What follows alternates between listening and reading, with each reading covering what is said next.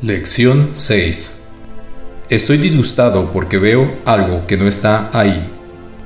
Los ejercicios que se han de llevar a cabo con esta idea son muy similares a los anteriores. Es necesario, una vez más, que para cualquier aplicación de la idea de hoy nombres muy concretamente la forma de disgusto de que se trate.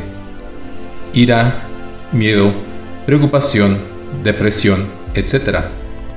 Así como lo que percibes como su causa. Por ejemplo, estoy enfadado con espacio porque veo algo que no está ahí.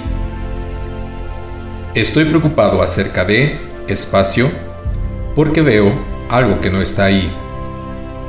Un ejemplo sería, estoy enfadado con Pedro porque veo algo que no está ahí.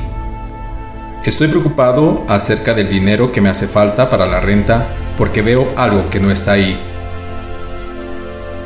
Conviene aplicar la idea de hoy a cualquier cosa que parezca disgustarte y puede usarse provechosamente durante el transcurso del día con este propósito.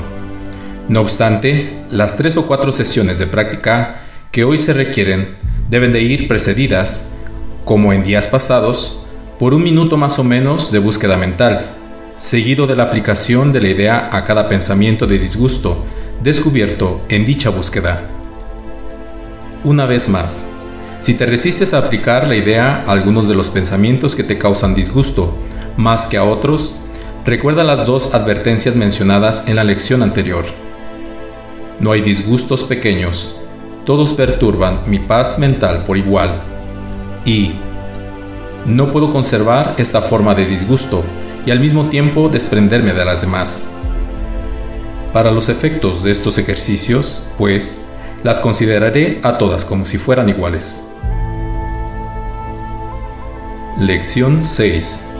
Estoy disgustado porque veo algo que no está ahí. Soy Alejandro García.